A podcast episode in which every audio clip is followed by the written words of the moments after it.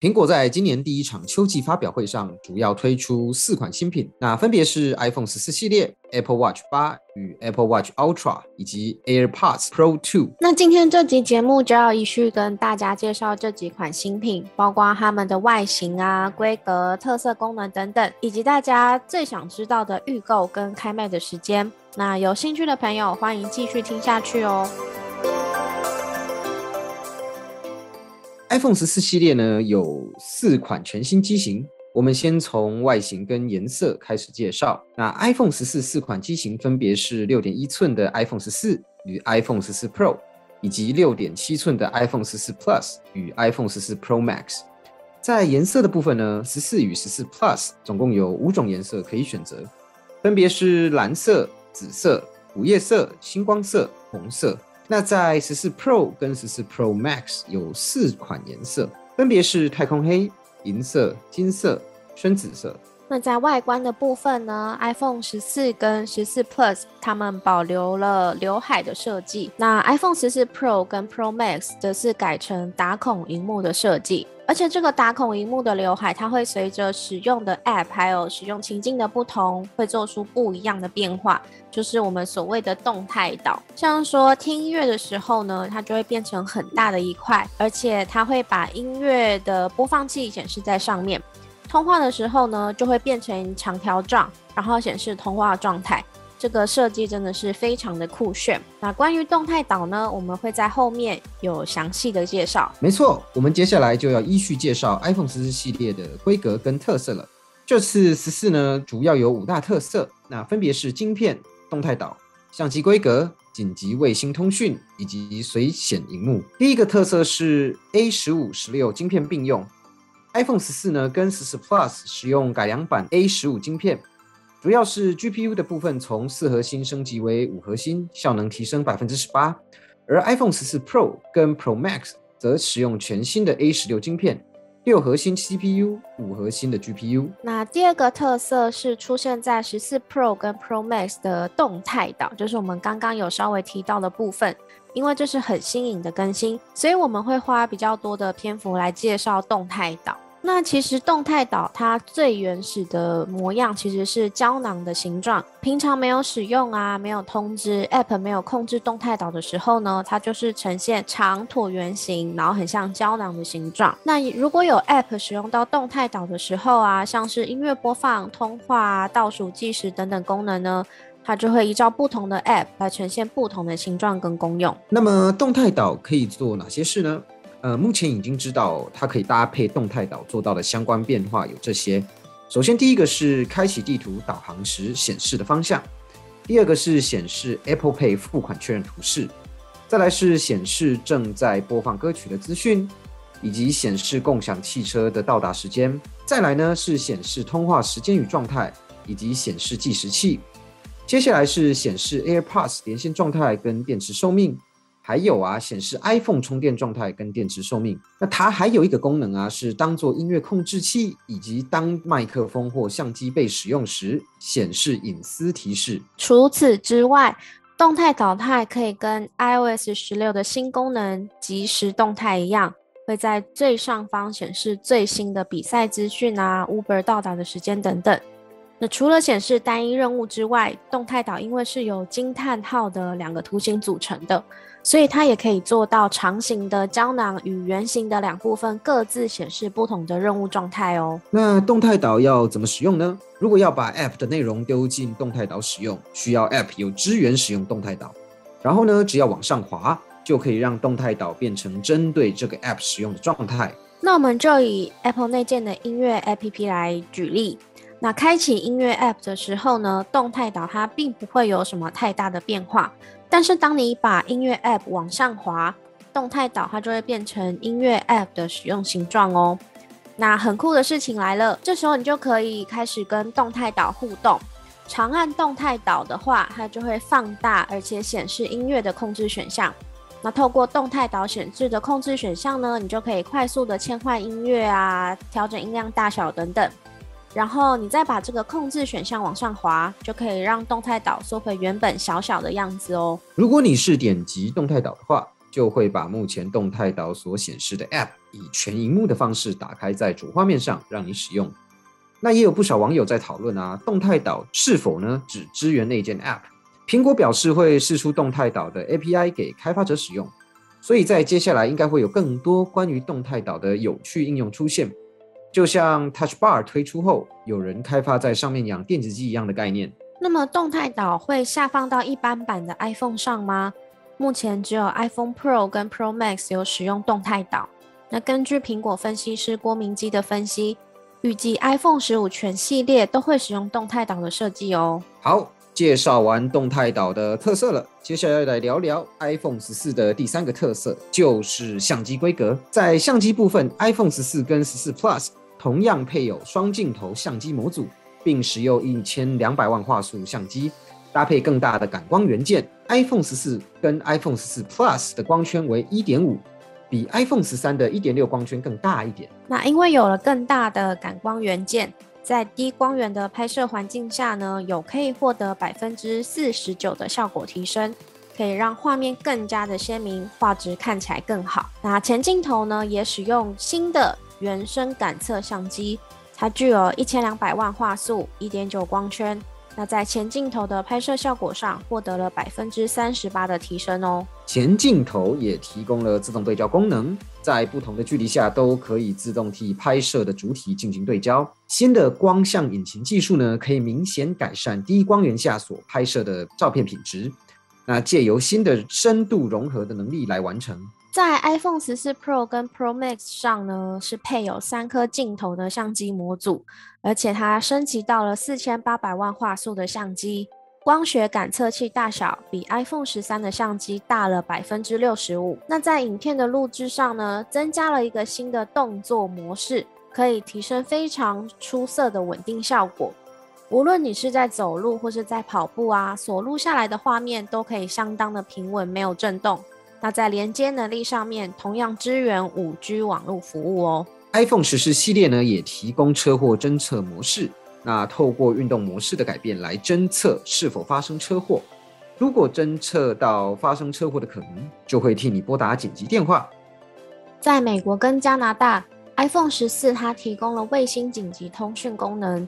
如果你在野外遇难了，就可以透过卫星通讯功能联系救难人员哦。只有当 iPhone 十四的天线指向卫星的方向时，这项功能才可以被使用。因此啊，在 iPhone 十四上，苹果也会协助你透过定位的方式找寻卫星的方向。苹果也提供快速的讯息传递方式，减少你在求救的时候还要输入过多的讯息而耗时费力的困扰。再来呢，是第五个特色，呃，随显荧幕。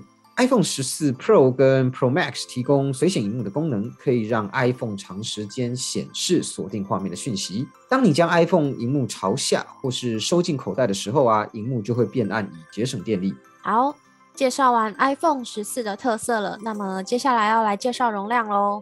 iPhone 十四跟十四 Plus 的容量大小跟 iPhone 十三其实是相同的，分别是一二八 GB、二五六 GB 跟五一二 GB。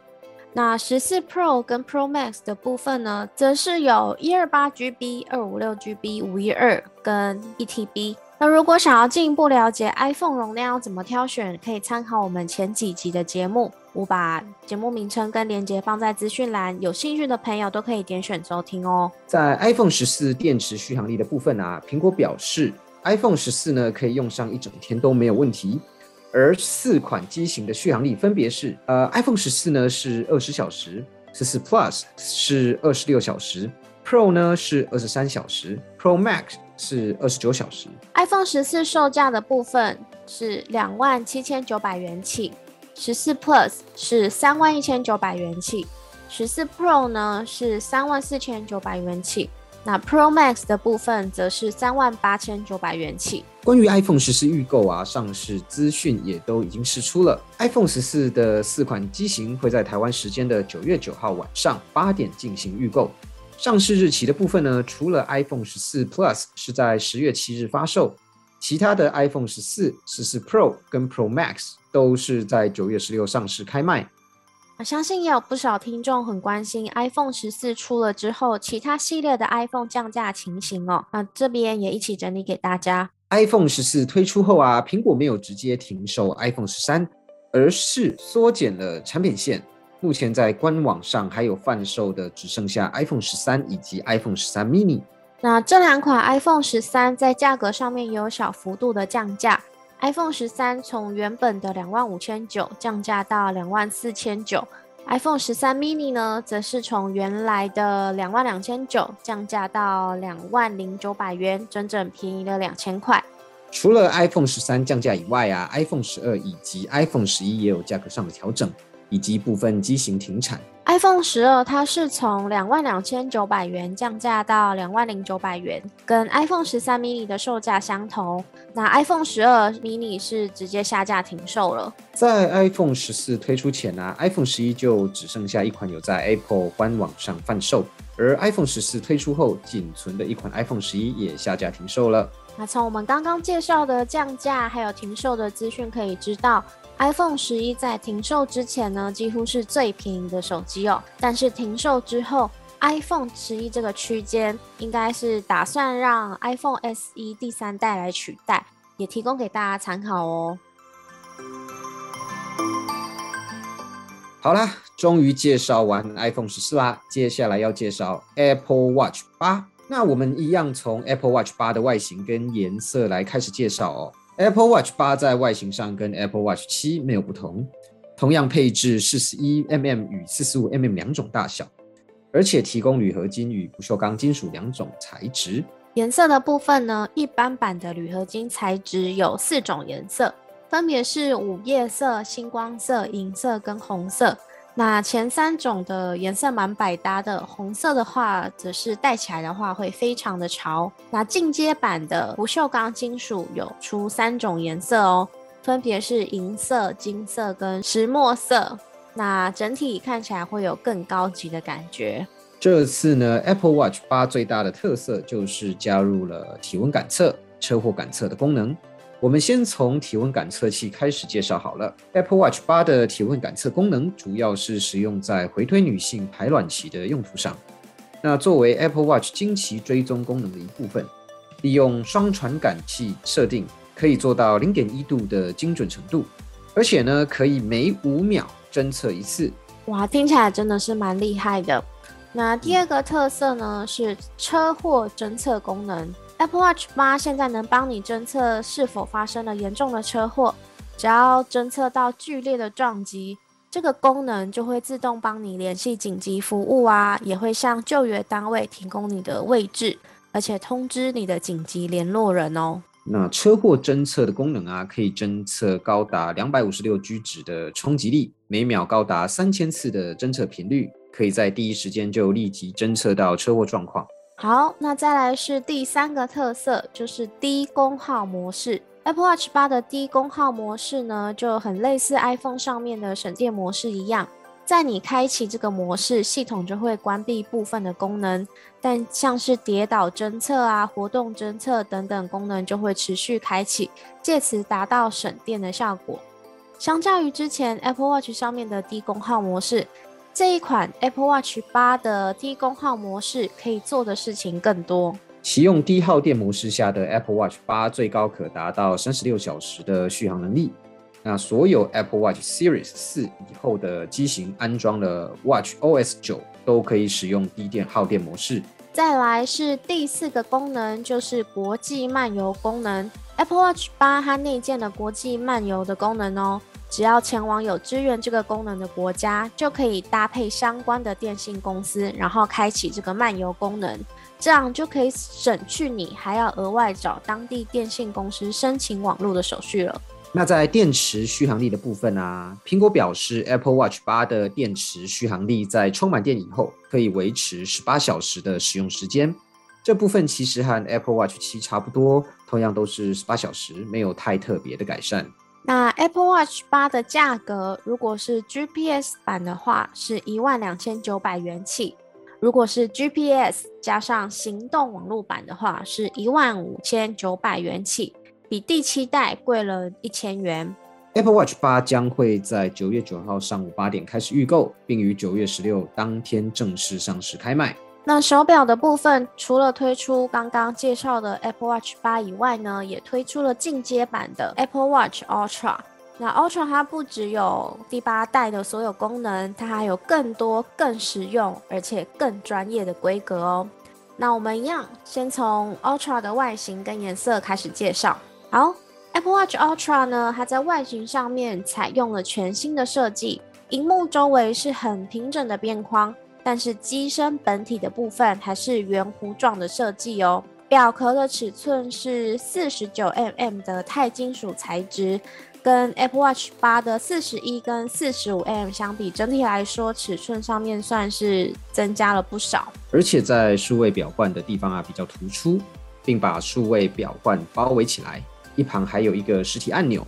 可以提供自定义的功能，在颜色的部分呢，也仅有钛金属原色一种选项可以选择。那这次的 Apple Watch Ultra 它提供了水下一百公尺防水、警笛功能、深度计，还有水温感测器等等等功能，我们也将依序介绍。第一个特色是自定义按钮，Apple Watch Ultra 数位表冠旁边的实体按钮，可以让使用者自行设定想要的功能，可以标示指南针航点。启动回溯功能，控制体能训练以及开始潜水等等，按住即可启动警笛功能。啊，第二个功能呢，就是警笛功能。当你需要发出求救讯号的时候，就可以利用刚刚说的自定动作的按钮，就可以启用警笛功能。然后这个功能呢，可以帮你发出八十六分贝的求救声音。最远可以传递到一百八十公尺以外的地方哦。如果你是喜欢潜水的人啊，第三个功能应该深得你心啦。因为 Apple Watch Ultra 可以帮你记录目前下潜的深度，并显示告知，最高可以记录到水下四十公尺的深度。同时呢，也提供 IPX6 防水等级，可以支援水下一百公尺的防水能力。再来是第四个特色，就是回溯功能。这个功能它会运用 GPS 资料，自动整理出你行经的路径，来帮助你返回起点，或是找回正确的路线。即使是在离线的状态也没有问题，所以你就能沿着原本的路径回到前一个地点，或是直接沿着原路下山。在 Apple Watch Ultra 电池续航力的部分啊，苹果表示，在充满电以后可以维持三十六小时的使用时间，是 Apple Watch 八的两倍，足足可以用上三天。那若是开启低耗电模式，则可以使用高达六十小时。Apple Watch Ultra 的价格呢是新台币两万五千九百元起。因为是钛合金材质，又提供了许多 Apple Watch 八哈没有的功能，所以在价格上面相对来说高出了许多。而且它没有单独 GPS 版，它只有提供 GPS 跟行动网络的版本。Apple Watch Ultra 将会在九月九号上午八点开始预购，并于九月二十三当天正式上市开卖，每个人限购两组。那以上呢，Apple Watch Ultra 的讯息就分享给大家。好，终于来到我们发表会上的最后一款新品了，就是 AirPods Pro 2。最新这代呢，跟上一代的 AirPods Pro 发表时间距离有将近三年哦。虽然外形不变，但是在主动式降噪、跟通透模式，还有电池续航力上面都有蛮多进步的。接下来呢，就聊聊 AirPods Pro 2的规格与特色。第一个特色是 H2 晶片蓝牙5.3的技术，最新的 AirPods Pro 2使用了最新的 H2 晶片，并搭配蓝牙5.3技术。相较于 AirPods Pro 使用的蓝牙5.0，新的蓝牙5.3技术呢，可以减少功耗，达到省电效果，而且支援更大的频宽需求，提供更大范围的音频效果，让声音变得更加清楚。第二个特色是这一代的 AirPods Pro 2呢，它可以适应不同耳朵形状的空间音讯。全新的空间音讯呢，它有新的自适应功能，它可以根据每个人的头部跟耳朵的大小啊、形状进行克制化的设定。在控制功能上，AirPods Pro 使用的是按压式的方式来控制音乐，但是在 AirPods Pro 2上。同样呢，可以使用按压的方式，但也能够透过触控上滑、下滑的方式来进行音乐的控制。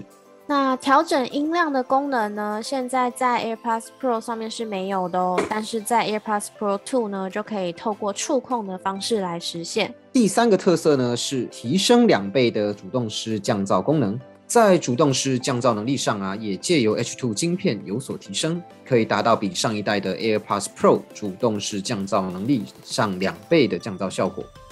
即便在地铁、捷运上，也可以完美过滤掉尖锐刺耳的轨道声。那第四个特色就是自适应环境的通透模式。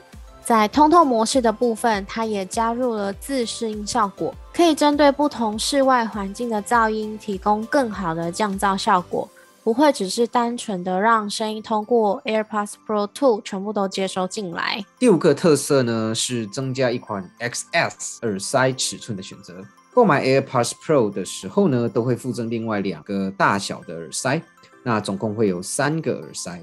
但是在 AirPods Pro 2上，还多给了你一个 XS 尺寸的耳塞，所以你总共呢会拿到四个耳塞。所以对于耳道比较小的人来说，就可以避免使用太大的耳塞，导致你在用 AirPods Pro 2的时候呢，就可以避免使用太大的耳塞，然后也不会让你有戴耳机的时候耳朵会有不舒服的情况发生哦。好，那再来是第六个特色，就是 AirPods Pro 2的充电盒，它提供了寻找的功能。那 AirPods Pro 2的充电盒外形虽然没有改变，但是在功能的部分，它加入了寻找功能的支援能力，也加入了 U1 晶片，所以可以像 AirTag 一样支援精确寻找的功能。在充电盒的设计上呢，底部加入了喇叭孔的设计。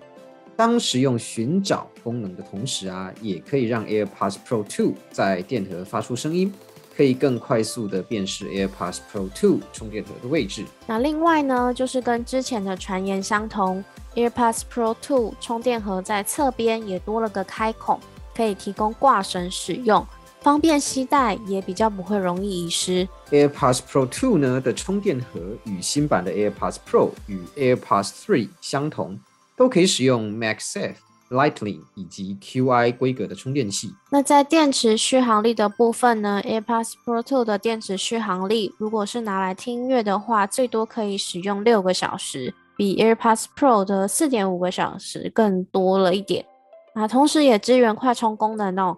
将 AirPods Pro 2放入充电盒内，五分钟就可以提供一小时的使用续航力哦。最后也来帮大家统整一下它的续航力：通话的续航是四点五个小时，聆听续航是六个小时，启用空间音讯的话，续航力会是五点五个小时哦。如果搭配充电盒使用的话，用充满电的充电盒可以替 AirPods Pro 2充电五次。也就是最高可以达到三十小时的 AirPods Pro 2续航时间。那它的价格呢，依然维持着两百四十九美元的售价，并没有像之前说的一样会因为通膨的关系涨价哦。那台湾这里的售价是七千四百九十元，比原本的 AirPods Pro 呢降价了五百元。最新的 AirPods Pro 2啊，在美国时间九月九号将提供预购。并且在两周后的九月二十三正式上市，但台湾的上市日期目前尚未确定。如果有任何最新的消息，我人也会尽早提供给大家。Robert，那你看完发表会之后，有对哪款新品特别有兴趣的吗？因为我记得你之前不是有说就是想换手机。对啊，其实我对 iPhone 十四 Pro 是蛮有兴趣的啦，但是我觉得我还是先等等好了，因为毕竟口袋还没有那么深。再等一下，这样。对啊，但是 iPhone 十四 Pro 真的是那个动态岛，真的是会让人家很心动哦。还有它，对，那就是让我吸引的地方，你知道吗？其实我也觉得那个东西，我很想试试看，那个到底是呃怎么样的状况。对，然后它的镜头是四千八百万画素，所以呢，有在用手机拍摄的朋友，非常推荐可以换 iPhone 十四 Pro。没错。好。那今天苹果秋季发表会新品的介绍就先帮大家整理到这边。喜欢本集节目的朋友呢，欢迎按赞，然后订阅我们果仁的频道哦。也欢迎分享节目给喜欢科技产品的朋友。那我们下集节目见啦，拜拜。